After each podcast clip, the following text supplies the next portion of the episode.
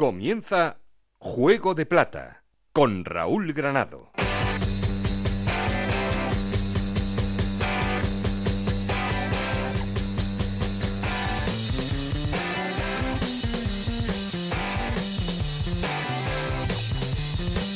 Hola, ¿qué tal? Bienvenidos a Juego de Plata, el podcast de Onda Cero en el que os contamos todo lo que pasa en Segunda División.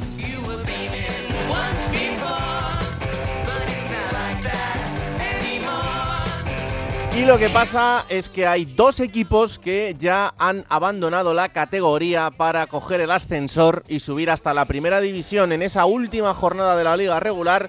Los dos equipos que han conseguido el ascenso directo son los dos que estaban, el Granada y la Unión Deportiva Las Palmas.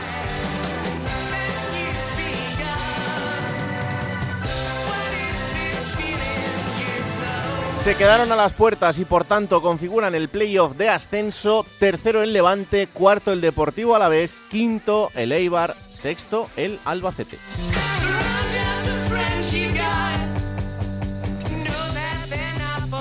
Así las cosas, los enfrentamientos en el playoff serán Eibar Alavés y Albacete Levante. De aquí saldrán dos equipos que tendrán que enfrentarse en la gran final y de ahí uno de ellos uno de estos cuatro será el tercer equipo que ascienda a Primera División.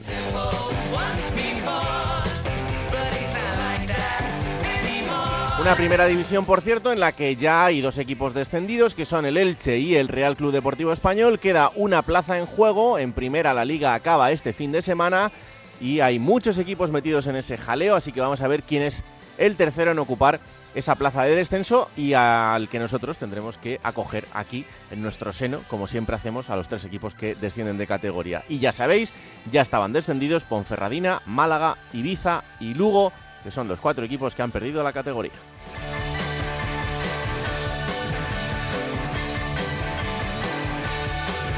Todo esto y mucho más tenemos que analizar por delante. Ya sabéis que queremos seguir en contacto con vosotros. Para eso tenemos un perfil de Twitter que es arroba juego de plata y un correo electrónico juego de plata gmail.com. Aquí conmigo está el auténtico cerebro de este programa, Alberto Fernández, con Esther Rodríguez en la producción, con Nacho García los mandos técnicos. No estoy solo porque. Esto es Juego de Plata, el podcast de Onda Cero en el que te contamos todo lo que pasa en Segunda División.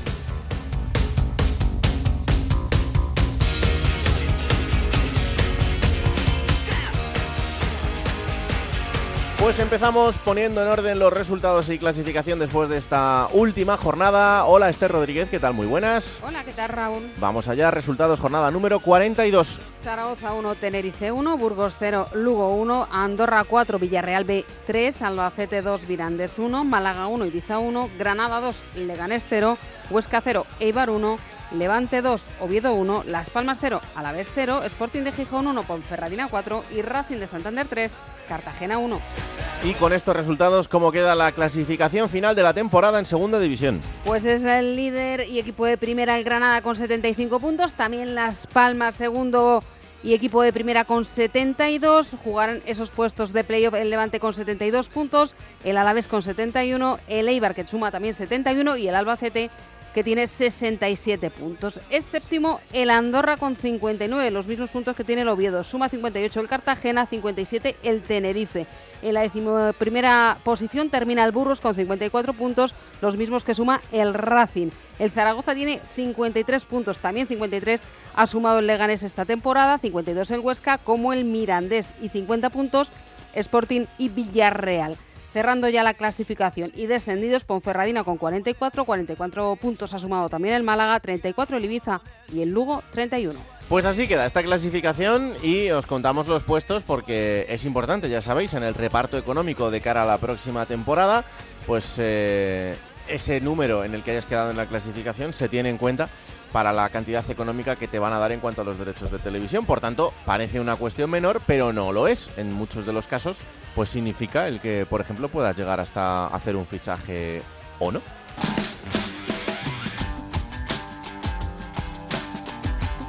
Juego de Plata. El programa que puedes escuchar a cualquier hora del día. Hola Alberto Fernández, ¿qué tal? Muy buenas. Hola Raúl, muy buenas. Como dijo un presidente del gobierno, no es una cuestión menor, sino que es una cuestión mayor. La cerámica de Talavera. Correcto.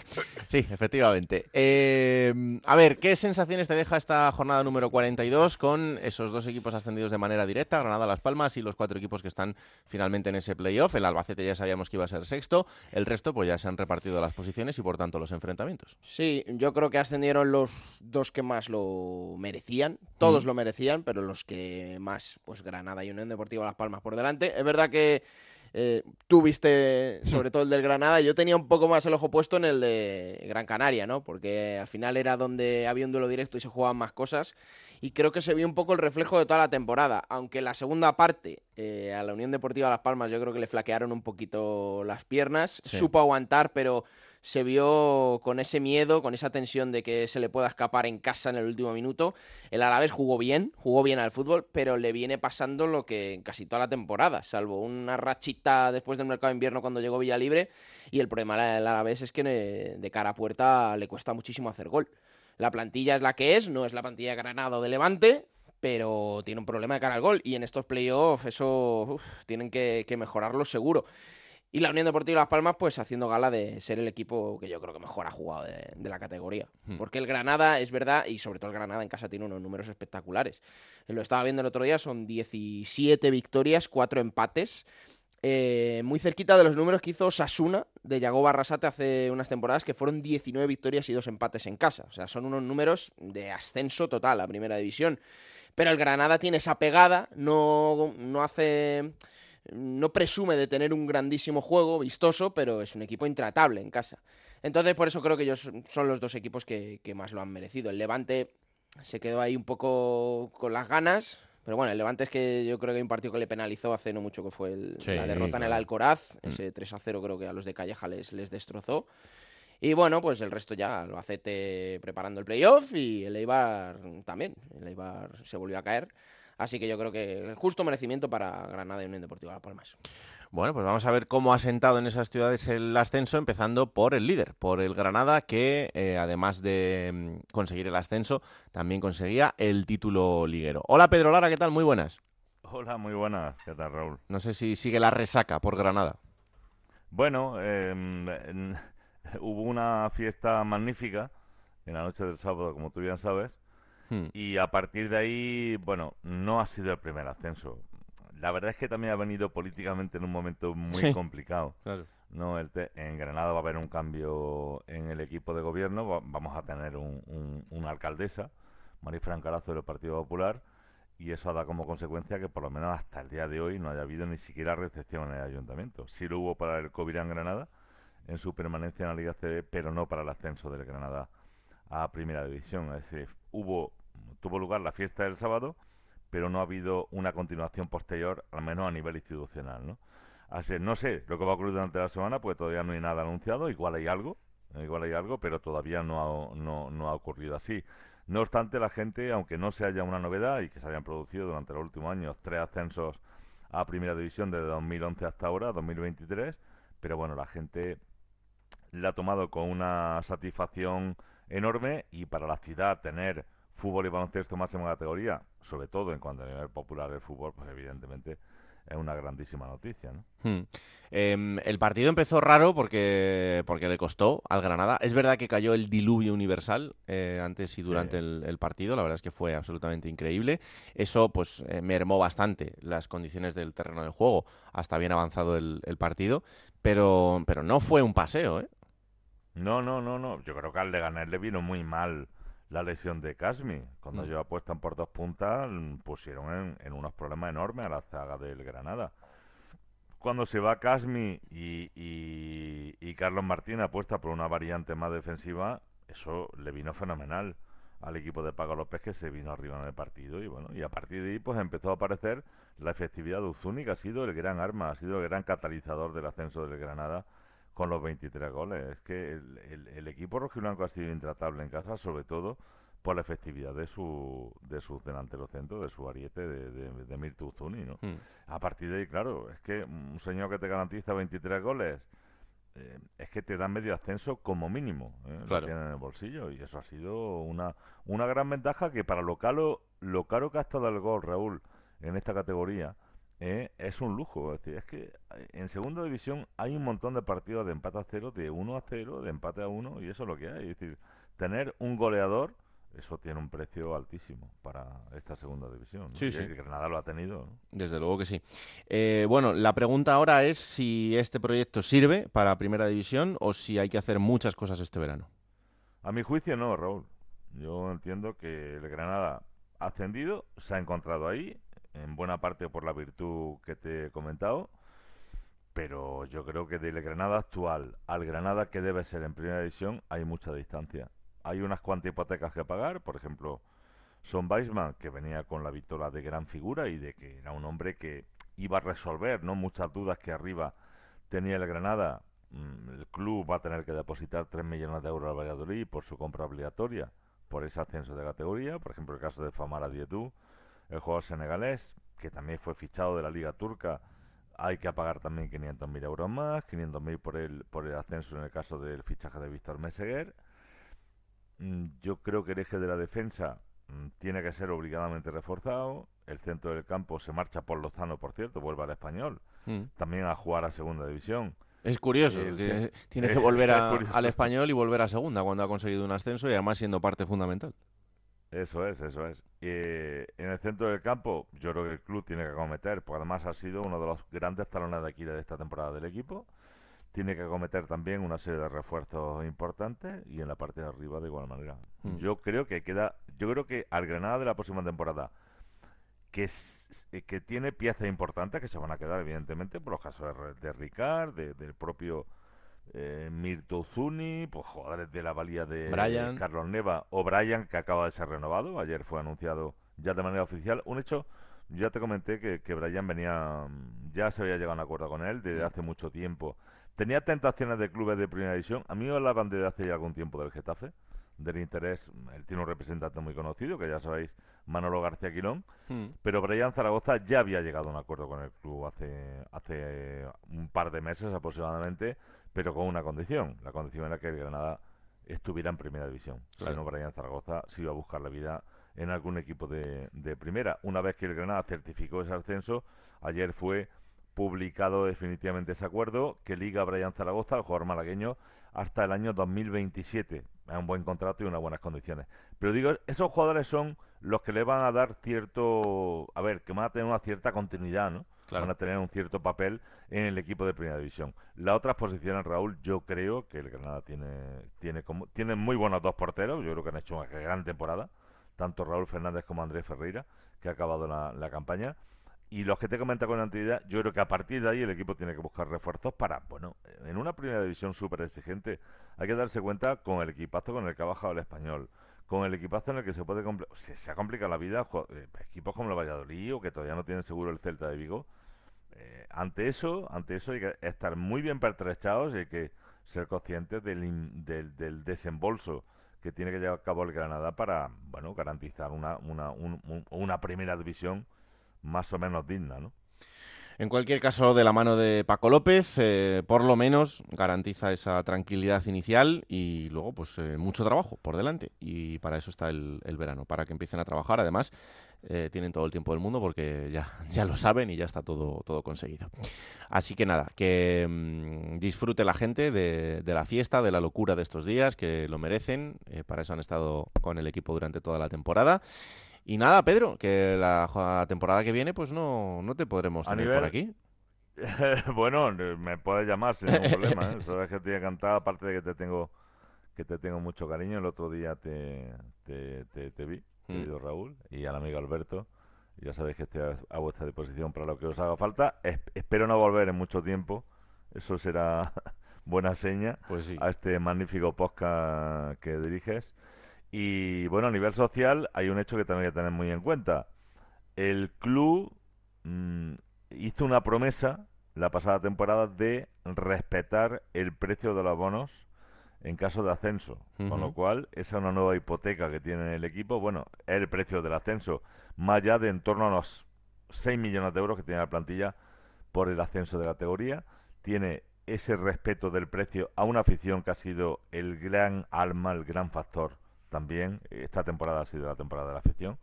sin lugar a dudas, tiene que respetar ese precio y para un, para un campo que tiene una cabida mínima, muy pequeña, eh, lo que está previsto es volver a instalar la grada supletoria en la esquina del estadio y esperar la llegada de la nueva alcaldesa que ya se había comprometido a ayudar al club en la ampliación del estadio, en llenar esa esquina de obra ya de manera definitiva y también posteriormente acometer posiblemente de cara a un plazo medio un poquito más largo la ampliación del estadio entre 25 y 30 mil espectadores. Vamos a ver lo que pasa con todos. Bueno, pues habrá que ir caminando poco a poco, pero de momento con esa gran noticia de tener al equipo en la máxima división del fútbol español. Gracias por el trabajo durante todo el año, Pedro. Un abrazo enorme. Igualmente a vosotros, un abrazo. Chao, chao. Vamos hasta Gran Canaria porque el otro equipo que ascendió es el segundo clasificado, la Unión Deportiva Las Palmas, en ese partido fratricida que tenía frente al Deportivo Alavés y que terminaba con empate. Compañero Yendi Hernández, ¿qué tal? Muy buenas. ¿Qué tal, Raúl Alberto? A los oyentes de un juego de plata, muy buenas. Vaya partido de sufrimiento que, tuvisteis que ver y por lo menos terminó, terminó bien. Que era como una final del playoff. Sí, sí. En efectos reales era algo similar, ¿no? El que ganaba estaba en primera. Y comentaba Alberto con buen criterio que se notó en el, en el campo porque fue un partido también de nervios, fue un partido de, tensión. Eh, tampoco vimos esa Unión Deportiva Las Palmas alegre, fresca con pelota y con ese estilo, ni mucho menos. Me da la impresión de que Luis García Plaza, el técnico del Deportivo a la vez, llevó el partido hasta donde quiso y me explico, eh, un poco eh, a la parte gris, al, caos, a las faltas, que la estadística de faltas es 5-29. 29 faltas Deportivo a la vez, 5 Unión Deportiva a Las Palmas. ¿no? Creo que es un detalle eh, absolutamente significativo para todo aquel que no haya visto el partido. Claro. Y, algunas entradas, la verdad es que francamente duras. Hay una en la primera parte que lesiona al mediocentro defensivo de Las Palmas, Fabio González, que se tiene que marchar al descanso, de, John Guridi por detrás. Por cierto, le están haciendo pruebas a Fabio. Comentaba el futbolista que en principio no tiene nada óseo, pero que sí es posible los ligamentos. Ahí en esa zona, pues, eh, gemelo, tobillo, tendón de Aquiles bueno, incluso por las cosas de la vida, las cosas de Canarias. Eh, Fabio tenía un viaje la jornada de ayer y tuvo la oportunidad de coincidir con él en un, en un avión hmm. y, y, me enseñó el tobillo y, y, en fin, vamos a decir que, que, el hematoma es muy grande, por no decir que tiene el pie prácticamente negro. Bueno, en fin, pues una de esas, eh, uno de los detalles que deja el partido, pero insisto, para mí es importante la lectura. Y después en la segunda parte es verdad que hay ocasiones claras para el Alavés, porque el empate le valía pues lógicamente a Las Palmas, pero, pero no al conjunto visitante, se acabó anotando también. Hay una muy clara de mano a mano de Villa Libre. Ahí aparece una de las claves de la temporada de Las Palmas para tantas porterías a cero y para ser el segundo Zamora de la categoría el portero Álvaro Valles el valenciano, que se hace muy grande en el mano a mano y, acaba despejando ahí con el, con el pie, con el muslo, quizás la más clara del partido. El búfalo de Guernica ahí, Villa Libre en el, en el mano a mano segunda parte. Y, luego, es cierto que Las Palmas va perdiendo calidad, va perdiendo nivel con el paso del partido y también lo acaba acusando. Pejiño lesionado, minuto 20. Tiene que entrar Marvin Parker, lesionado, el, cedido por el Madrid. Luego estamos hablando de, la lesión de Fabio. Eh, acaba entrando Nuque en fútbol al descanso. Fabio, que había sido el único cambio, el canario, en la alineación. Jugador muy, muy táctico ahí en el centro del campo, de mucho equilibrio, que le da mucha pausa al equipo. Y en la segunda parte, Sandro también se tiene que retirar eh, renqueante, otro de los factores diferenciales de Las Palmas. Eh, son muchos goles en las últimas jornadas y, mucha calidad también para el 9 del equipo, que fue el jugador que más claras opciones tuvo también. Para Las Palmas en el partido era la vez Sandro y también hay una para Jonathan Viera. Propio Jonathan Viera viene jugando lesionado, él mismo lo ha reconocido. Se tuvo que retirar, por ejemplo, en el campo de Leiva recientemente eh, acabó el partido, pero tampoco estaba físicamente bien. Hay un cambio también defensivo en, los últimos minutos, minuto 83 aproximadamente, de, de Kirian, de los destacados. Eh, eh, acaba entrando Curvelo en el campo, pero bueno, todo esto que estamos comentando son esos jugadores de, toque colorido, ¿no? que le dan ese sello con pelota a las palmas, pues todos ellos, insisto, acabaron en el campo bien lesionados o acabaron en el banquillo y por lo tanto al límite. En realidad, mm. Las Palmas acaba logrando ese, ese ascenso de categoría con un empate que también refrenda otra estadística que no es buena y, que es curiosa y que habría que preguntarle a Mr. Chip o tirar de meroteca, que es que Las Palmas asciende a Primera División de forma directa sin ganar en su campo durante tres meses de forma consecutiva. La última victoria de Las Palmas en casa data de, finales del mes de febrero. Otra estadística muy curiosa y que también refleja el final de la temporada del conjunto amarillo, pero bueno, abriendo un poco el foco, hmm. pues de todos los equipos de la parte alta, porque Las Palmas asciende de forma directa como segunda, también en beneficio de pues esos pinchazos de Leibar, esos pinchazos del Levante, esos pinchazos del propio Alavés y todos los equipos de arriba que ninguno en realidad ha mm. estado acertado en el tramo final. ¿no? Eh, la última pregunta, Yendi, la misma que le decía Pedro. ¿El proyecto de Las Palmas sirve para la primera división o hay que hacer muchos cambios? Mira, me quedo con un detalle que es lo que más se ha repetido en las declaraciones públicas después del ascenso, Raúl, han sido las declaraciones del presidente comentando que quiere mantener la filosofía de cantera canaria. Es un poco seguir con esa línea de jugadores de la casa. Fueron seis jugadores canarios en la alineación titular en el partido contra el Deportivo a la vez. Y obviamente se quiere repatriar incluso algún jugador canario que está fuera. Suena también Sergio el Chino Araujo, el delantero ex de Las Palmas, hmm. que podría regresar también de cara a Primera División. Se puede quedar también, por ejemplo, algún jugador cedido que ha gustado, caso de Marvin Park, futbolista cedido por el Madrid, él se quiere quedar, el propio Marvin. Pero a partir de ahí, ya lo decía el presidente, Las Palmas es un club bastante presidencialista en ese sentido. Que la base va a seguir siendo la misma, que lo que le ha llevado hasta aquí es un poco esa filosofía de jugador canario, de cantera, de estilo, entre comillas, Barça, que es el que tiene el entrenador Xavi García Pimienta, que ha encajado muy bien y que tiene sobre la mesa una oferta de, dos años de continuidad, el entrenador de, de la Unión Deportiva Las Palmas actualmente. Y por lo tanto, bueno, pues a tu pregunta, es posible que haya que hacer bastantes cambios, pero la filosofía está bastante definida, ¿no? El estilo de juego de la Unión Deportiva Las Palmas, el tipo de jugador de Las Palmas y sobre todo abrir la puerta a bastante gente de la casa dentro de lo que cabe, ¿no? Eso puede ser núcleo duro del vestuario, Sandro, Jonathan Viera, eh, Fabio, el propio Coco, eh, Alex Suárez, bueno, todos esos jugadores canarios que al final han hecho piña en el vestuario.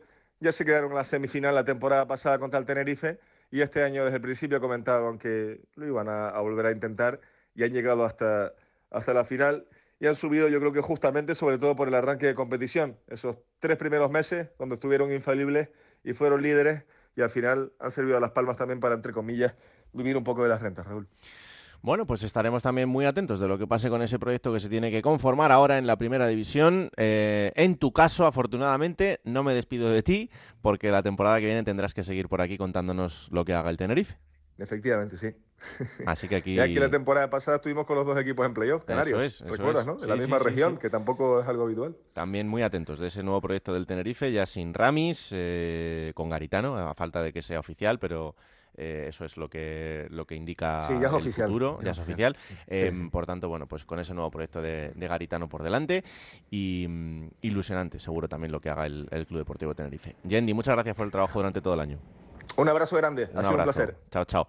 Venga, vamos al playoff. Eh, el playoff de ascenso que van a jugar del tercero al sexto, ya sabéis, Levante a la vez, Eibar y Albacete son los cuatro equipos que están en esta pelea. El primero de los enfrentamientos del que vamos a hablar es el Eibar a la vez. Esto se va a jugar este fin de semana, seis y media de la tarde en Ipurúa, el partido de ida. Hola Íñigo Taberna, ¿qué tal? Muy buenas. Hola, ¿qué tal Raúl? Muy buenas. Hola Roberto Vascoy, muy buenas. ¿Qué tal, Raúl? Muy buenas. Bueno, pues aquí estáis los dos. A ver, eh, Íñigo, ¿cómo está el Eibar después de un final de temporada bastante agridulce, en el que al menos eh, pudo terminar con una victoria en la última jornada, pero anímicamente y deportivamente, ¿cómo está ese equipo? Bueno, pues yo creo que anímicamente algo mejor, ¿no? Después de la victoria que comentabas tú del sábado en el Alcoraz contra el Huesca, no es que hiciese un gran partido el Eibar, pero por lo menos ganó, algo que no sucedía desde hacía más de dos meses, con un gol de Mateus en la recta final del encuentro y ha cogido algo de de moral de cara al playoff, un Eibar que ya estaba mentalizado al saber que no tenía opciones de acceso directo tras el empate en casa de la penúltima jornada contra el Sporting de Gijón. La única nota negativa o la más negativa, la expulsión de Venancio. Cuidado, ¿eh?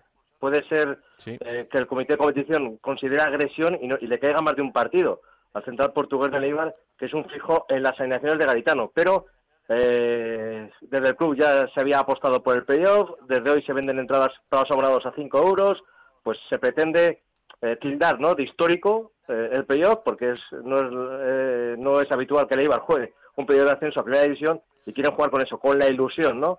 de que una ciudad con 27.000 habitantes tenga la opción de, de jugar en primera a través del playoff, en este caso después de haber desaprovechado una gran ocasión, Raúl, ha desaprovechado una grandísima ocasión el Eibar Mm. de subir, de subir de forma directa, pero eso lo hecho, ya está hecho, ya no hay, ya no hay remedio. No, eso está claro. Em, ¿Y cómo ves tanto al equipo como a la ciudad de cara a este playoff? Eh, al menos hay ilusión, hay ganas, hay, hay tensión porque se puede conseguir.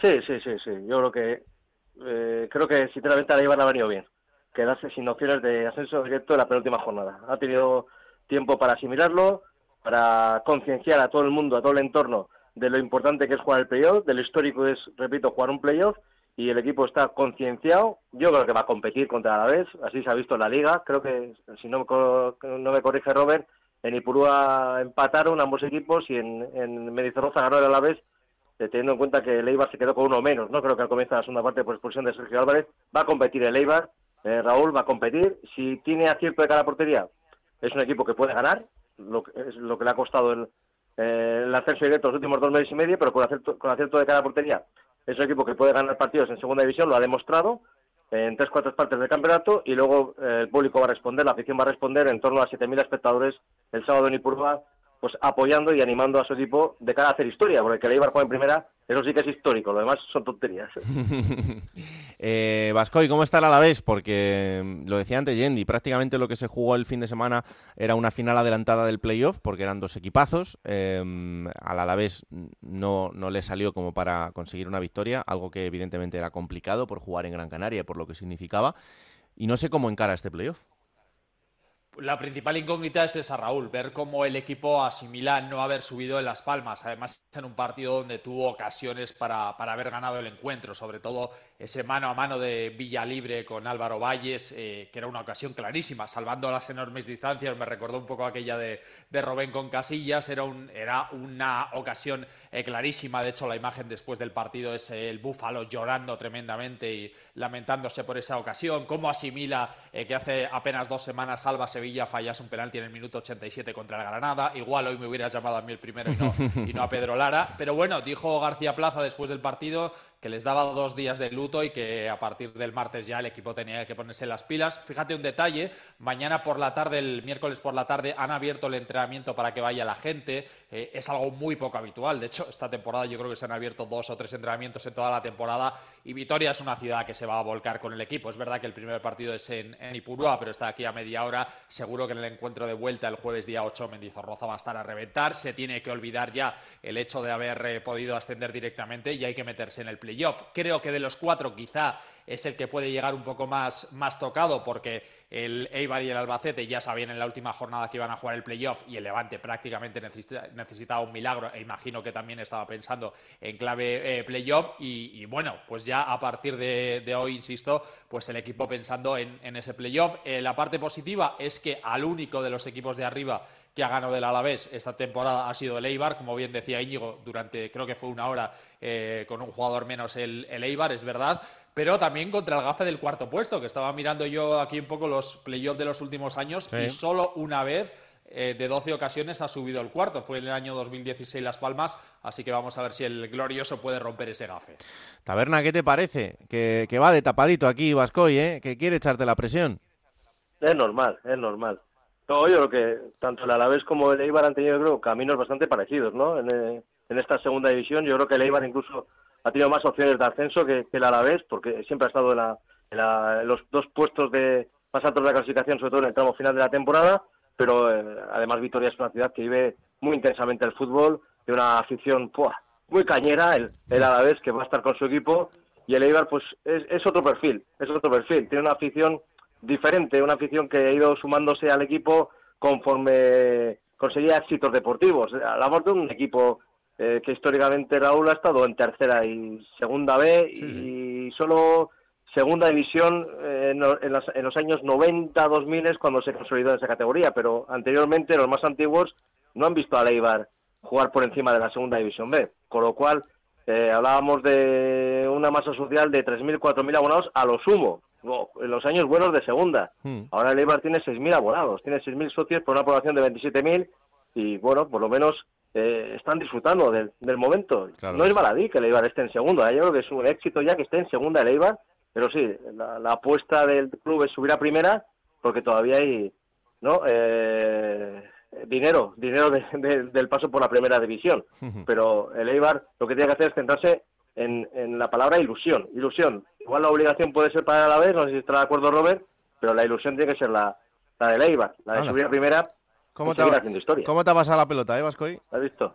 Estamos, como estamos aquí cerquita, pues estamos jugando un poco al, ping-pong. Yo creo que en el fondo los dos están pensando en, ascender, en jugar esta semifinal, ¿no? Como lo ha bautizado García Plaza, porque en el fondo es una semifinal a doble partido. Además, al contrario de lo que le sucedió al Alavés en Las Palmas, aquí van los dos en igualdad de condiciones, porque es verdad que al Alavés, a Las Palmas, perdón, le valía el empate, al Alavés no, y eso está claro que condicionó el, el encuentro. Y además hay una cosa muy bonita, y es que el partido, por una vez y sin que sirva de precedente, se juega en un buen horario, sábado seis y media, dos aficiones que están al lado, que se llevan bien. Yo creo que va a haber una fiesta tremenda en Eibar, luego cada uno estará más contento además con el encuentro de vuelta. Pero es verdad, ¿eh? yo creo, sí que es cierto lo que dice Íñigo, ¿no? Quizá el Alavés puede tener un puntito más de, presión en el hecho de que aquí la masa social empuja mucho, que el día 8 de Mendizorroza eso va a estar lleno a reventar, va a haber 19.700 espectadores, no van a quedar eh, entradas. Y bueno, yo creo que vamos a vivir un derby bonito, que uno de los dos equipos vascos se va a meter en el último partido, en la eliminatoria final por, por el ascenso. Y tal y como se vive aquí el fútbol, con dos masas sociales y con dos equipos que yo creo que esta temporada eh, han fallado, eh, y lo decía Íñigo, no han tenido trayectorias similares. Él a la vez estuvo mejor en el primer tramo de competición, fue líder durante muchas jornadas, le llegó el, mes de diciembre donde el equipo estuvo horroroso, luego volvió a remontar el vuelo en enero y al final un poco la sensación que tenemos yo creo que todos es que han subido los dos que menos han fallado, porque mm. sí que es verdad que le ha faltado un puntito, eh, un plus a, la competición, no ha habido ningún equipo que ha destacado y al final pues ha decidido por eso, pues por el fallo de Villalibre, seguro que el Levante se eh, están acordando de alguna ocasión. El Eibar seguro que se está acordando de ese partido contra Las Palmas, donde fue superior, pero acabó perdiendo. Bueno, pues detallitos y vamos a ver. Pero yo creo que lo más importante es el ambientazo que se va a vivir el sábado en, en Eibar en ese derby. Bueno, pues no me condicionéis a Gorka Cítores ¿eh? y disfrutad de este derby del País Vasco que vamos a vivir y que terminará con uno de los dos en la gran final por este playoff de, de ascenso. La semana que viene hablamos y me contáis a ver cómo ha ido el partido de ida. Un abrazo a los dos. Un abrazo, Raúl. Chao, chao. Un abrazo, Raúl. Vamos a hablar del segundo, Albacete Levante, el partido de ida que va a ser en el Belmonte, también este fin de semana, seis y media, eh, para ese partidazo que tenemos entre los dos equipos. Compañero José Manuel Martínez, ¿qué tal? Muy buenas. Hola, ¿qué tal? Muy buenas, Raúl. Hola, Jordi González, muy buenas. Hola, Raúl, ¿qué tal? ¿Cómo estáis? Bueno, vamos a ver. Eh, ¿Cómo está el Albacete? Que además ya ha tenido eh, una semana para, para, saber que iba a ser sexto y esperar rival, con el subidón de las últimas jornadas, con esa inercia positiva. ¿Cómo afronta el Albacete el playoff? Pues con todos los respetos para el compañero de Ibar, si en alguna ciudad y en algún equipo hay ilusión, es aquí en Albacete y en el Albacete Balompié porque eh, estamos hablando del segundo límite salarial más, más bajo de toda la categoría, de un recién ascendido, de un equipo llamado a pelear por la permanencia que iba a sufrir y sin embargo se ha encontrado con una temporada excepcional en la que bueno ha estado gran parte de toda la campaña en esos puestos de promoción de ascenso a primera división que finalmente lo va a disputar. Y bueno pues aquí hay muchísima ilusión, mucha alegría, la ciudad está totalmente volcada, hace años que no se vivía esto aquí en tierras manchegas y es que tengamos en cuenta que la última vez que el Albacete jugó en primera división fue hace 18 temporadas, sería 18 años después cuando ascendería el Albacete si, que, eh, si es que logra eh, pasar estas dos eliminatorias, con lo cual imaginaos la alegría que hay en toda la ciudad de Albacete y bueno, en el seno del conjunto albaceteño, la verdad es que lo que yo estoy detectando, y ha habido jornada de puertas abiertas para los medios de comunicación, hemos estado diferentes compañeros haciendo entrevistas a los protagonistas mm. y la mayoría de los jugadores de lo que te hablan es de ascenso, o sea, no te hablan de que sea la Cenicienta, que ha venido aquí invitada no sé a qué y bueno, que son conscientes de que tienen una gran oportunidad eh, y que se enfrentan a equipos en teoría superiores en cuanto a presupuesto, en cuanto a experiencia, porque eh, hablamos de Eibar a la vez, de Levante, de plantillas con equipos, con jugadores con experiencia en primera división. En cambio, en Albacete no vemos eso. Vemos a muchos jugadores de segunda B, jugadores que estaban defenestrados en segunda, como por ejemplo es el caso de Higinio Marín, que es el máximo goleador del Albacete Balompié con 11 tantos, que se ha recuperado, que hoy nos ha confirmado a nosotros aquí en Onda Cero Albacete que va a estar para ese primer partido el sábado ante el Levante y como digo, pues son jugadores que se, se han reivindicado esta temporada y que bueno, pues que tienen ese sueño del ascenso y que van a luchar por él. Bueno, pues evidentemente, ¿no? Eh, me da la sensación de que en Valencia esa ilusión del Albacete no se puede equiparar. Evidentemente me imagino que habrá ganas de ese playoff, pero que, que también el bajón de las últimas jornadas hace que el Levante llegue en un momento complicado, Jordi. Estaba pensando precisamente eso, sí, estaba oyendo al compañero y la verdad es que no es lo mismo eh, en el Levante. Yo creo que tal y como pasen los días, eh, eh, antes de, ese encuentro, pues la afición se, se irá metiendo, pero claro, antes hablabais con, con los otros compañeros en el otro partido y decían, bueno, pues se acordarán de alguna jugada aquí se acuerdan de muchas, eh, sobre todo en las últimas jornadas porque el Levante lo ha tenido en su mano. Lo ha tenido en su mano, por ejemplo, ante el Mirandés en casa, donde perdió el partido, un punto lo hubiera supuesto estar en primera división. Eh, se acuerdan de ese partido ante el Tenerife, donde el Levante apenas compitió, sabiendo que, que tenía ese as en la manga si hubiera sacado algo positivo en tierras eh, tinerfeñas y sobre todo se acuerdan de ese partido ante el Ibiza, un Ibiza ya descendido en casa que al que no fue capaz de, de meterle ni un solo gol. Pues con eso ha llegado el, Levante. Eh, sabía que era altamente complicado eh, que pudiera subir de forma directa en la última jornada. De hecho, el partido fue malo de solemnidad. Eh, se esperaba otro levante, sobre todo con las sensaciones. ¿no? se hablaba de, 5-0, imagínate. Claro, voy a hacer un buen partido para llegar a los playoffs con la mejor forma posible. Y el Oviedo se te acaba adelantando en el partido y luego acabas remontando el encuentro para ser tercero en la tabla clasificatoria.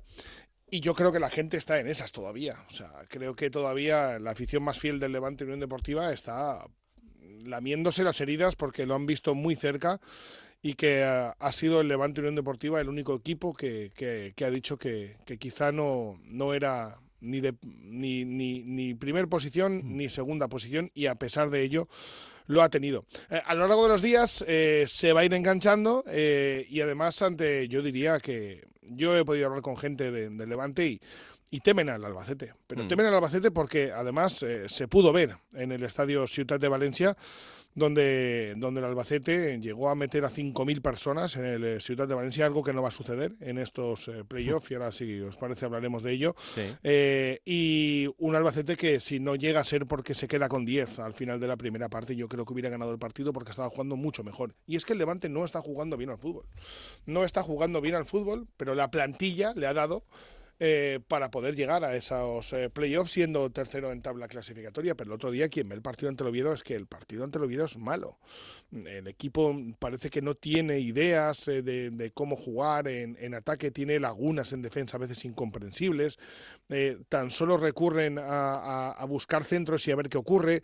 Y luego, pues alguna individualidad, como Jorge de Frutos, que se reencontró con el gol eh, para marcar el 1-1 ante el Oviedo.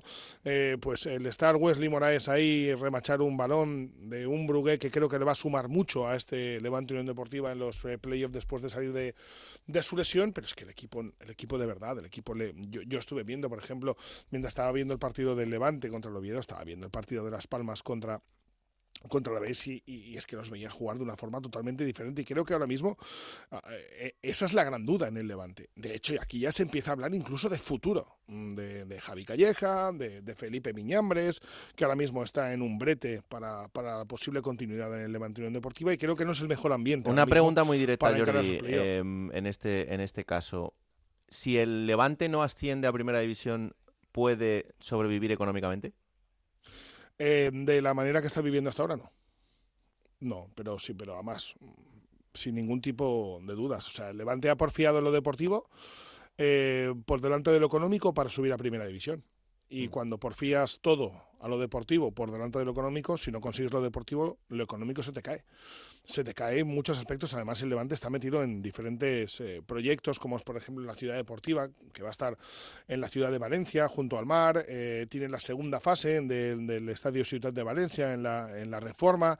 Y luego tiene sueldos que son inasumibles a pesar de que muchos de ellos, solo por, por, por, duración de contrato, se van a ir, como puede ser, no sé, el caso de José Campaña, que yo creo que renovará a pesar de esa lesión, por esa, o mejor dicho, por esa lesión de, ligamentos, casos como el de Roberto Soldado, que acaba contrato y no va a continuar, mm. la subsistencia económica, tal y como hemos conocido al Levante Unión Deportivo de las últimas temporadas, ya en primera, incluso este año en segunda, yo creo que va a diferir muy mucho de lo que puede ser un Levante Unión Deportiva segundo año en segunda. Pues eh, ojito con esto, ¿eh? Ojito con esto porque mm, esta era mi información y, por eso se lo pregunto a Jordi, pero, pero la verdad es que el futuro próximo del Levante pasa fundamentalmente por lo que ocurra en este, En este playoff de ascenso. Eh, ¿Ambiente para el fin de semana, José Manuel, en el Belmonte? Pues eh, va a registrar un lleno absoluto porque hoy, por ejemplo, se han puesto a la venta las entradas para ese partido y aunque se pueden adquirir vía online, hoy hemos visto largas colas en los alrededores del Carlos Belmonte. De hecho, la cola daba la vuelta prácticamente parte del estadio albaceteño y es que aquí, como decía Jordi, se vive todo lo contrario. Aquí hay locura por el Alba. Es que se ascienda o no, que evidentemente que todo el mundo quiere jugar en primera división, aquí se ha vuelto a despertar la fiebre por el Alba. Aquí ves a los niños y llevan la camiseta del Albacete y eso hacía muchos años que no pasaba. Veías a los más pequeños con camisetas del Barcelona, del Real Madrid, del Atlético de Madrid y ahora la gente es del Alba la gente va a ver al Alba, la gente se ha identificado con su equipo por la manera de jugar, por cómo emociona, y es que hablas con aficionados y te dicen, no, es que incluso el día de la Ponferradina, que perdimos aquí 0-1 a principio de temporada, la gente despidió al equipo con una ovación, la gente se lo pasa bien yendo al fútbol, la gente es de su equipo y está a muerte con los hombres de Rubén Alves, con lo cual os estoy hablando de que va a haber un lleno apoteósico el sábado, que la ciudad va a vibrar y está vibrando ya por este playoff de ascenso y como digo, es que la palabra que resume aquí todo lo que se está viviendo en tierras manchegas es ilusión. Pues eh, es normal, es lógico después del final de temporada que han hecho, así que que lo sigan aprovechando. Dime. Poquita gente, del Levante, poquita gente del Levante va, a estar en el Ciudad de Valencia. Habían pedido muchas más, pero claro, también eh, es lógico, ¿no? Claro. Eh, en torno a 450 seguidores eh, se van a desplazar hasta tierras albaceteñas y luego mucha gente aquí en Valencia está intentando comprar a través de, online, pero es altamente complicado. no se va a vivir lo que se vivió, por ejemplo, en el partido de Liga, donde sí que hubo más seguidores del Levante Unión Deportiva. No se va a vivir lo que se vivió en el partido de Liga en el Ciudad de Valencia en la vuelta del próximo miércoles con casi 5.000 personas en eh, lo que es el eh, Ciudad de Valencia, porque además el Levante lo que va a hacer es regalar entradas a cada uno de los abonados para que, si son 450 del Levante en el Belmonte, eh, que sean 450 del Albacete en el Ciudad de Valencia. Bueno, pues es normal también esto en este sentido y, ¿qué le vamos a hacer? Eh, uno no quiere que en un partido tan importante como este, pues tu estadio esté lleno de la afición contraria, pero eso es lo que te vas a encontrar en el definitivo partido de, vuelta. Gracias, José Manuel, lo contamos. Un abrazo enorme. Un abrazo, un abrazo, Oye, Jordi, a los del pueblo no les digas que bajo en el Levante. ¿Eh? A los del pueblo no les digas que bajo en el Levante, que los tienes ahí, igual están un poco divididos a mí me están cayendo leches por todos lados. Ya, bueno, pero eso es habitual en tu vida. Sí, sí, sí, en mi vida es así, pero, pero, pero los del Valencia me dicen que si soy granota y los del Levante me dicen que si soy choto. pues mira. y luego los de María me insultan. Esto es lo que en adiós, ¿eh? lo que tiene, adiós. Cuídate, chao, chao. Venga, una pausa y vamos a continuar aquí en Juego de Plata. Seguimos en Juego de Plata con Raúl Granado. Bueno, momento en Juego de Plata para la entrevista de la semana. Ya hablábamos antes de ese playoff de ascenso, que es lo que va a centrar, eh, bueno, pues estas dos semanas que tenemos por delante para conocer a esos dos equipos, a ese equipo que mm, va a ascender después de, este playoff. Primero los dos que van a pasar a la gran final y luego eh, quién se enfrentará para conseguir esa posición. Y eh, ya os hablábamos antes de las dos eliminatorias. Nos vamos a centrar en la que va a enfrentar al Eibar y al Deportivo a la vez, porque tenemos comunicación con uno de los jugadores del conjunto de Ipurúa, que es José Corpas. Hola José, ¿qué tal? Muy buenas. Hola, buenas. Encantados de recibirte aquí en, Juego de Plata. Em, ¿Cómo estáis en este momento ya decisivo de la temporada?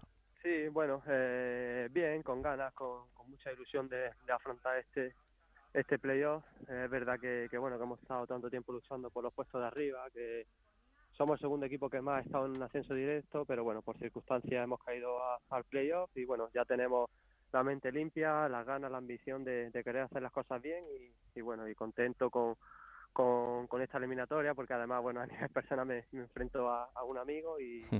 la verdad que uno va a reír y otro va a llorar, pero la verdad que, contento por, pues bueno, por las sensaciones que el equipo transmite y con muchas ganas de, enfrentar el playoff.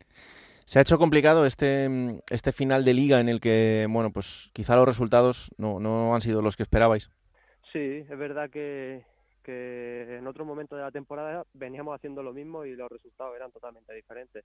Hmm. Es cierto que, que, bueno, que cualquier pequeño detalle eh, nos ha perjudicado y que nosotros nos han hecho pues mucha mucha falta las ocasiones para poder meter un gol, cuando eso no ha sido lo normal en la tónica de, toda la temporada. Entonces yo creo que eso es lo que nos ha perjudicado un poco, pero bueno, eso ya es pasado, eh, ya hemos hecho valoración de la temporada, ahora nos tenemos que centrar en el partido contra la es que al final, yo no sé para, para el jugador, ¿no? Cuando, cuando te ves tan arriba durante todo el año y, llega a este punto, em, entiendo que es como, joder, eh, ¿te acuerdas de, ese momento en el que se fue un punto, en el que se fueron esos dos puntos y, que ahora pues eh, estaríamos hablando de otra situación? Que no se puede hacer nada, pero, pero que es humano. Sí, eso, eso es, sí. Por eso la cabeza la cabeza es muy importante porque es verdad que ya no se puede hacer nada simplemente pues bueno eh, corregir aquellos errores que, que, no, que no han hecho pues perder esos puestos de, ascenso directo porque como bien dice ya no se puede hacer nada. Otros equipos también pensarán oye si yo hubiera sacado aquí dos puntos más ya estaría en primera tal. Bueno al final todos los equipos tienen esa esas circunstancias esas rachas y al final bueno al final de liga eh, merecemos estar ahí donde estamos porque una competición tan larga y tan regular no, no engaña. Así que eh, vamos con mucha ilusión, con mucha ambición y con la suerte de poder, pues bueno, eh, jugar un playoff que otros muchos equipos se, cambiarían por nosotros, así que con la ilusión y con las ganas de, poder afrontar estos partidos. Hmm. Y desde el punto de vista del, del jugador, ¿cómo se hace para eh, terminar una temporada larguísima, extenuante, en la que ves que llega al final y mm, te lo vas a jugar todo en, estas dos eliminatorias que hay por delante? ¿Cómo se hace para limpiar la cabeza, olvidarte de todo y decir, venga, ya está, dos eliminatorias, eh, esto es una final y hay que ir a por ello. Sí, bueno, eh, pues que eso es la recompensa al trabajo que hemos hecho durante, durante toda la temporada. Es verdad que, que, como te he comentado antes, después de estar tanto tiempo arriba en los puestos de, ascenso directo, hemos caído ahí. Pero bueno, ya tenemos eh, la conciencia de, de que lo hemos dado todo, de que por circunstancias hemos caído a esa posición y que ya está, y que es un regalo, como te estoy diciendo, que es una oportunidad muy bonita para poder eh, jugar esos dos partidos de, playoff y ojalá que podamos pasar de ronda. Mm. Em, tú lo decías antes, ¿no? Los equipos que estáis aquí es por el merecimiento propio de, la regularidad de todo el año. Eh, normalmente siempre son grandes equipos, pero es que lo del playoff de este año es increíble. Sí, estaba, estaba claro que, que los seis equipos hasta las últimas jornadas podían ascender directo y, y que cualquiera que, que estaban en, en el playoff, pues iba a ser un rival dificilísimo, durísimo y así va a ser. O sea, es verdad que, que ascender a primera división es, es muy complicado porque es de las mejores categorías del mundo y tienes que, que ganar a los mejores equipos, así que si eh, merecemos y queremos, tenemos que ponerlo todo para, bueno, para estar el año que viene en primera división, pero ya te digo, eh, estamos centrados en este partido de la Alavés, que es súper complicado, súper difícil, un, equipo que, que, bueno, que es recién descendido y que tiene la obligación de, de ascender a primera división, igual que nosotros, pero, pero bueno, eh, es un grandísimo equipo, nosotros vamos con todo, eh, con la ilusión intacta y a ver qué pasa. ¿Por dónde se le mete mano a, a este Alavés? Bueno, sobre todo minimizar errores. En un playoff de, de dos partidos, eh, cualquier error te penaliza, eh, si te pones por detrás en el marcador es muy difícil luego darle la vuelta porque los equipos, bueno, además de, ser grande equipo, los, los cuatro que, que, estamos ahí, pues están súper bien trabajados, tienen grandísimos jugadores y, yo creo que el que menos errores cometa es el que se puede llevar a la eliminatoria. ¿Es clave em, irse con la portería cero o, a veces no se piensa tanto esto desde el principio y vas un poco a ver cómo se dan los primeros minutos del partido? Bueno, al final eh, los estilos de juego te han llevado hasta donde está y ahora en un playoff no va a cambiar. claro. Prefiero que nosotros tenemos una identidad muy clara y que mm. vamos a morir con ella. Si, si conseguimos pues ascender de esa forma bien y si no, pues bueno, eh, ya haremos valoración del playoff. Pero ya te digo, sobre todo minimizar errores y, y por el partido y hacer lo mismo que te ha venido mm, llevando a estar donde estamos ahora. ¿Cuánto importa en una eliminatoria de estas eh, jugar el primer partido en casa y, el segundo fuera? Bueno, eh, es verdad que, con tu gente en el partido de vuelta igual te puede dar un, empujón más, pero ahora mismo eh, si quieres ascender tienes que tener personalidad, tienes que, sabes lo que tienes que hacer en, los dos en los dos campos, tanto en casa como fuera de ella, así que es importante, claro que es importante, pero bueno, al final es un resultado global y tienes que sacar buenos resultados la ida tanto como la vuelta. Mm. Oye, José, qué largo es esto, ¿eh? ¿Cómo, ¿Cómo hacéis para que os quede gasolina ahora para, para meteros esto encima también entre pecho y espalda? Sí, bueno, pues la preparación física y sobre todo más allá de lo táctico, técnico y preparación física, la ilusión y la ambición de poder estar en primera división el año que viene. Mm. Eso puede más que cualquier cosa, ¿no? Al final, eh, lo psicológico en, en, la parte, en la parte del cansancio también se nota, ¿no? Y el verte ahí tan cerquita de, algo tan ilusionante como el ascenso eh, hace que, igual te duelan un poquito menos las piernas. Sí, sí, sí, correcto. Eh, yo creo que, bueno, a nivel emocional, pues poder estar ahí en, la máxima categoría el año que viene, yo creo que hace que te olvide un poco de todo y que juegues más con el corazón que, que con otra cosa y bueno, eh, es verdad que la, la, segunda división pues es muy larga, muchos partidos, muchos minutos, pero eh, a este a este tramo de temporada no eso parece que suenan a excusas y nos tenemos que centrar bueno en otra cosa que es intentar bueno hacer las cosas bien eh, hacer lo que venimos trabajando y poder pasar de eliminatoria. Ya te digo que va a ser un partido muy muy muy complicado. Mm, eh, no sé si en el vestuario habéis hablado mucho de, la temporada pasada eh, no no en la parte de querer llamar a la superstición sino en la parte de qué habéis aprendido de todo eso no sí eh, hemos aprendido muchísimo tanto la temporada pasada como como esta temporada y, y ya está. O sea nos sirve para para aprender. Es verdad que que las cosas en su momento pues dolieron mucho, pero ya eso nos ha hecho más fuertes, no hay que no hay que invocar al pasado por así decirlo para que para que no nos venga esa mala suerte. Y tenemos que centrarnos bueno en lo que te he dicho en, en trabajar lo que lo que venimos trabajando en ser un equipo que yo creo que tiene una identidad bastante clara y a ver hasta dónde llegamos Claro que sí. Oye, José, estás echándole un ojillo a, a tu Almería también. Están ahí a ver qué pasa este fin de semana. Sí, sí, sí, sí, lo sigo mucho, lo, lo he seguido durante toda la temporada, eh, tengo amigos allí y ahora la verdad que este último partido pues lo seguiré también pues como un, como un seguidor más y la verdad que le deseo toda la suerte del mundo y que ojalá se pueda hacer más, que yo creo que sí que lo van a hacer. No, y así el año que viene los dos juntos en primera. Ojalá, si Dios quiere, pero nosotros a nosotros nos queda todavía un largo camino, que parece que, que son dos eliminatorias y si pasamos esta, pero nada, nosotros nos tenemos que centrar en el partido del Alavés, que, que es el más importante, y pasito a pasito, partido a partido, porque ya te digo, cualquier error se puede penalizar mucho, y ojalá que, que el año que viene podamos estar hablando de, de los dos equipos en primera división, pero ya te digo, va a ser una eliminatoria muy, muy, muy complicada. Desde luego que sí. José Corpas, un placer esta, esta charla, que haya muchísima suerte para este playoff y sobre todo que disfrutéis de, de dos partidazos en este derby de, del País Vasco que, que nos ha servido el, el, playoff de ascenso y que seguro que van a ser apasionantes tanto en, en Ipurúa como en Mendizorroza. Mil gracias. Gracias a ti, un abrazo. Un abrazo, chao. Bueno, chao, un abrazo, adiós. Plata o plomo. Soy el fuego que arde tu. Nos van a cerrar el programa cualquier día. Pero Nacho García lo hago. Sí, sí, sí, sí. No, porque Primero. Me, me, queréis hundir entre los dos y claro, esto no, esto no puede ser. A ver, tú me dirás. Bueno, voy a empezar por el plomo. Sí. Porque, bueno, en esta última jornada es verdad que está la justificación de que ya muy poquito se jugaban cosas, los de arriba, evidentemente, pero hay un resultado que, que hombre, sorprendió para mal, ¿no? En el Molinón 1-4 de la Ponferradina ya descendido. Me alegro por la Ponferradina porque mm. se marcha de la categoría, Juan Fran también lo dijo. Es el primer paso para volver. Hizo muy buen partido la Ponferradina y sin tensiones, liberados, consiguieron en ataque hacer algo que no han hecho la mayoría de los partidos, pero el Sporting de Gijón, de Gijón dio una imagen pésima, muy mala. Y Miguel Ángel Ramírez tiene que trabajar mucho para la próxima temporada. ¿eh? Ya eh, es que hay quien lo ubica como el García Pimienta del Sporting, ¿no? Que el año que viene ha llegado este año con la transición, nos ha dado muy bien, pero el año que viene ya por fin va a poder hacer el trabajo que puede mm. y que quiere, pero tiene que hacerlo. Y tiene mucho por delante que trabajar el canario de, del Sporting. Trato de, de, encontrar explicaciones y no la encuentro. Eh, me, me, puedo agarrar a eso, entiendo que, que eso tendrá parte de, de culpa, ¿no? O sea, el, el, el, el no estar lo suficientemente tensionados y y activados para, para ser conscientes de que aquí eh, cualquier rival te demanda y como no estés, te vacunan como hoy.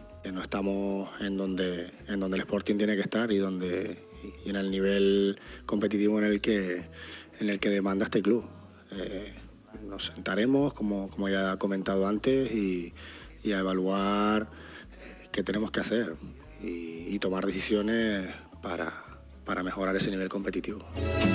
Evaluar, evaluar es lo que tienen que hacer en, Sí, sí. en Gijón. Va a haber muchos cambios sí. en la plantilla. Gastarse el dinero. El año que viene vamos a seguir teniendo aquí a Juan Gancedo para que nos cuente. Una alegría. Pero tiene, tiene mucho trabajo por delante.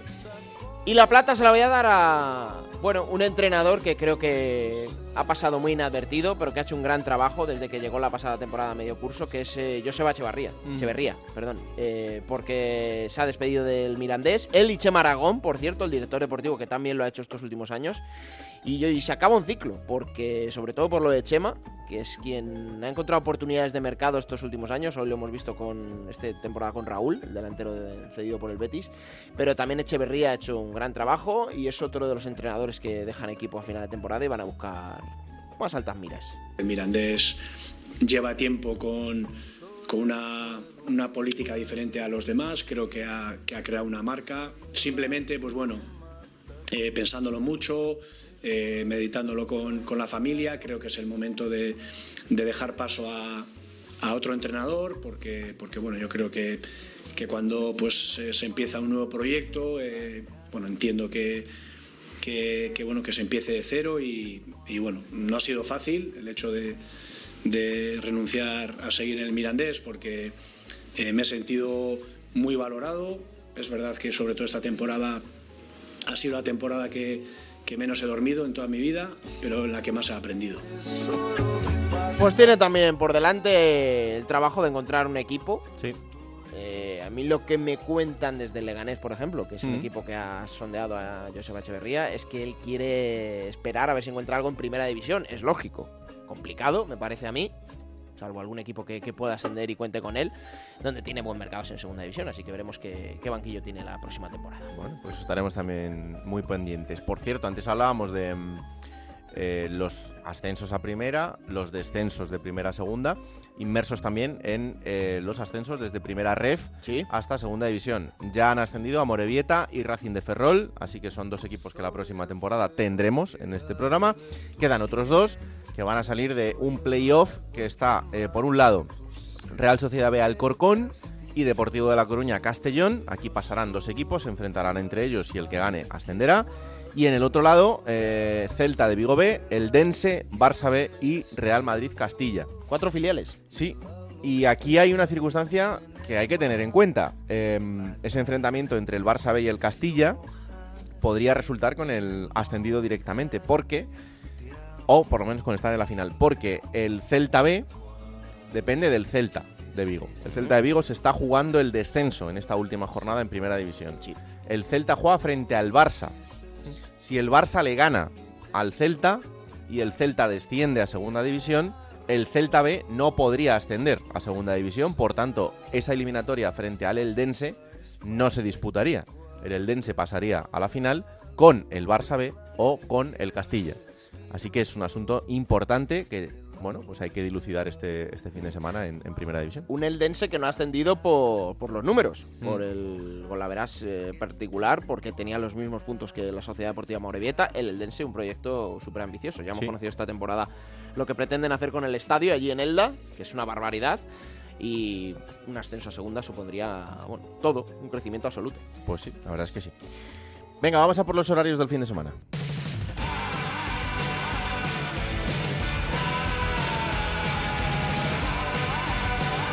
Cuéntamelo todo. Bueno, pues para este sábado, la ida de las semifinales del playoff de ascenso a Primera División. A las seis y media en Ipurúa, Eibar Deportivo Alavés. A las 9 de la noche en el Carlos Belmonte, Albacete, Levante, Unión Deportiva. La vuelta será el próximo miércoles 7 de junio en el Ciutat.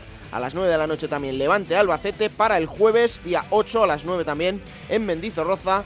La vuelta entre Deportivo Alavés y Sociedad Deportiva Eibar. Pues os lo contaremos en Radio Estadio, todos los protagonistas en Radio Estadio Noche. Aquí estaremos nosotros la semana que viene para analizar lo que haya sucedido en esta parte fundamental en el camino a la primera división. Esto es Juego de Plata, el podcast que podéis encontrar cada martes a partir de las 5 de la tarde en Onda Cero.es para que os lo descarguéis, lo compartáis y le digáis a todo el mundo que existe este bendito programa que hacemos con tanto cariño. Que la radio os acompañe. Chao.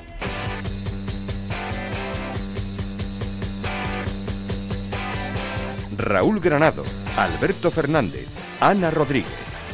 Juego de Plata.